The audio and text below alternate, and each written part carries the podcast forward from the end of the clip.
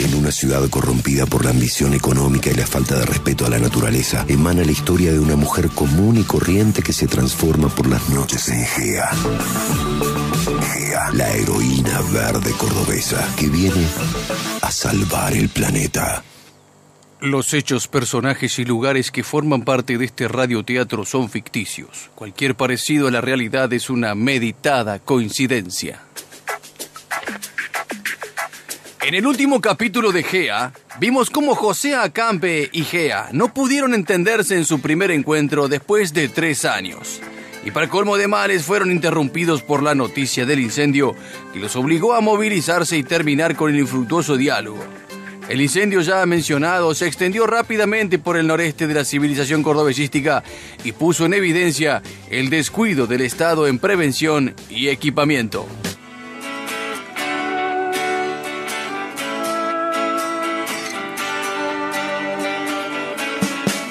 Esto se ha ido de las manos, señorita. Señorita empresaria, ¿me, escucha bien lo que le estoy diciendo? Lo que pensamos como una cortina de humo para tapar los chismes de la conductora ha derivado en una gran crisis política. No podemos, no podemos hacernos los desentendidos, señorita empresaria. Ahora mismo hay cientos de personas que cuestionan nuestra administración de los recursos. Tenemos que conseguir aviones hidrantes para disimular que estamos ocupando o no seriamente de este asunto.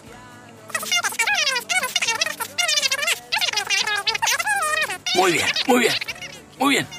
Usted consígame eso de alguna empresa amiga que yo voy a manejar el periodismo que se nos está viniendo encima.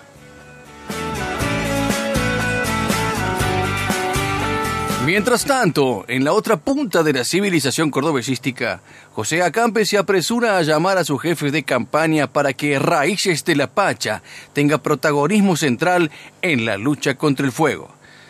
Quiero militantes de nuestro partido luchando contra el fuego. Tenemos que ser la contracara del Estado cordobesístico en esta situación de emergencia. No podemos dejar pasar esta oportunidad única.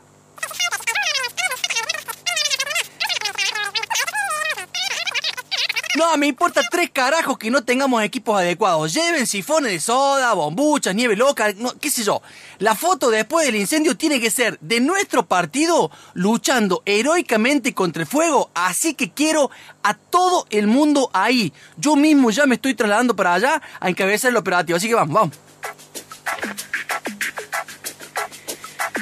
El mefistofélico incendio del monte cordobesístico despierta, por un lado, la solidaridad de todo el pueblo, pero también la secreta codicia de figurar en la foto del día después como héroes, sacando rédito político de cada una de las acciones realizadas. Último momento. El incendio en el noreste de la civilización cordobesística se ve afectado por los imprevisibles vientos que azotan la región en esta época del año. En estos momentos las llamas toman peligrosamente la dirección sureste, llevando el fuego cerca del dique mayor de nuestra civilización. En instantes ampliaremos.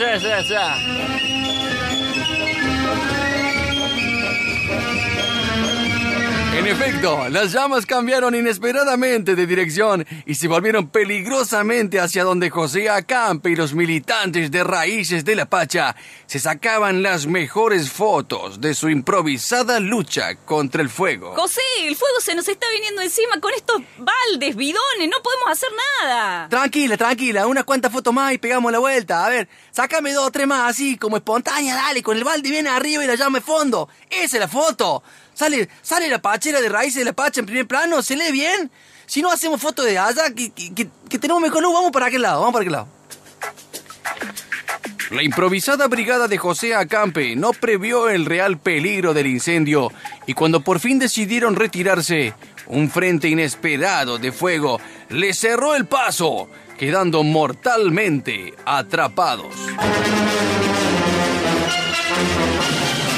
Último momento. Los inconscientes militantes de Raíces de la Pacha quedaron atrapados por dos frentes de fuego peligrosísimos. Recordamos a la población que no debe salir de sus casas, El gobierno está gestionando aviones hidrantes para combatir las llamas. Repetimos, no salgan de sus casas. as, as. La situación es totalmente dramática, estimada radio audiencia.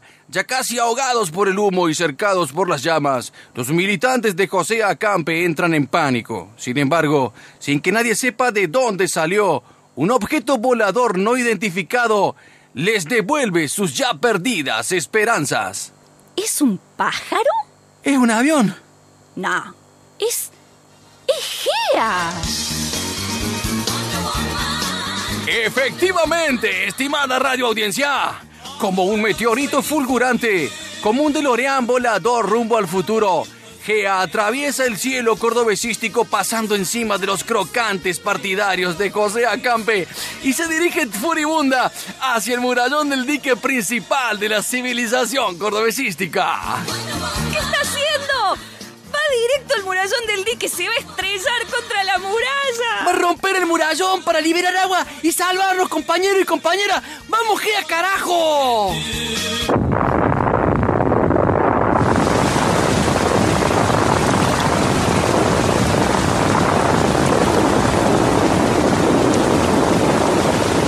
Así es, estimada radio audiencia.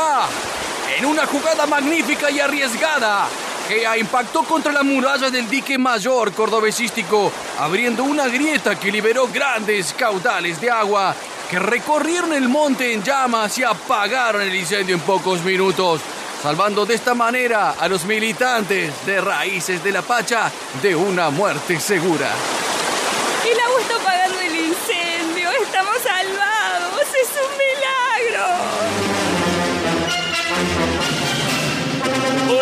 Momento. Un objeto volador no identificado impactó contra el murallón del dique mayor, causando una pérdida de agua considerable. Este daño al patrimonio de los cordobesistas, honrados que pagamos nuestros impuestos, paradójicamente benefició a los militantes ecologistas de José Acampe, apagando el frente de fuego que los tenía atrapados. En instantes, ampliaremos.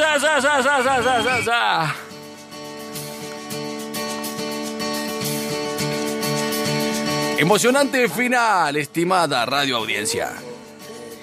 Gea salvó a todos los militantes de José Acampe de una muerte segura y a la vez siguió su línea rebelde de destrucción de la obra pública cordobesística. ¿Este acto será tomado como heroico o vandálico por el grueso de la civilización? ¿Cuál será ahora la posición de José Acampe y su discurso pecho frío y políticamente correcto? Todo esto y mucho más será develado en el próximo capítulo de GEA.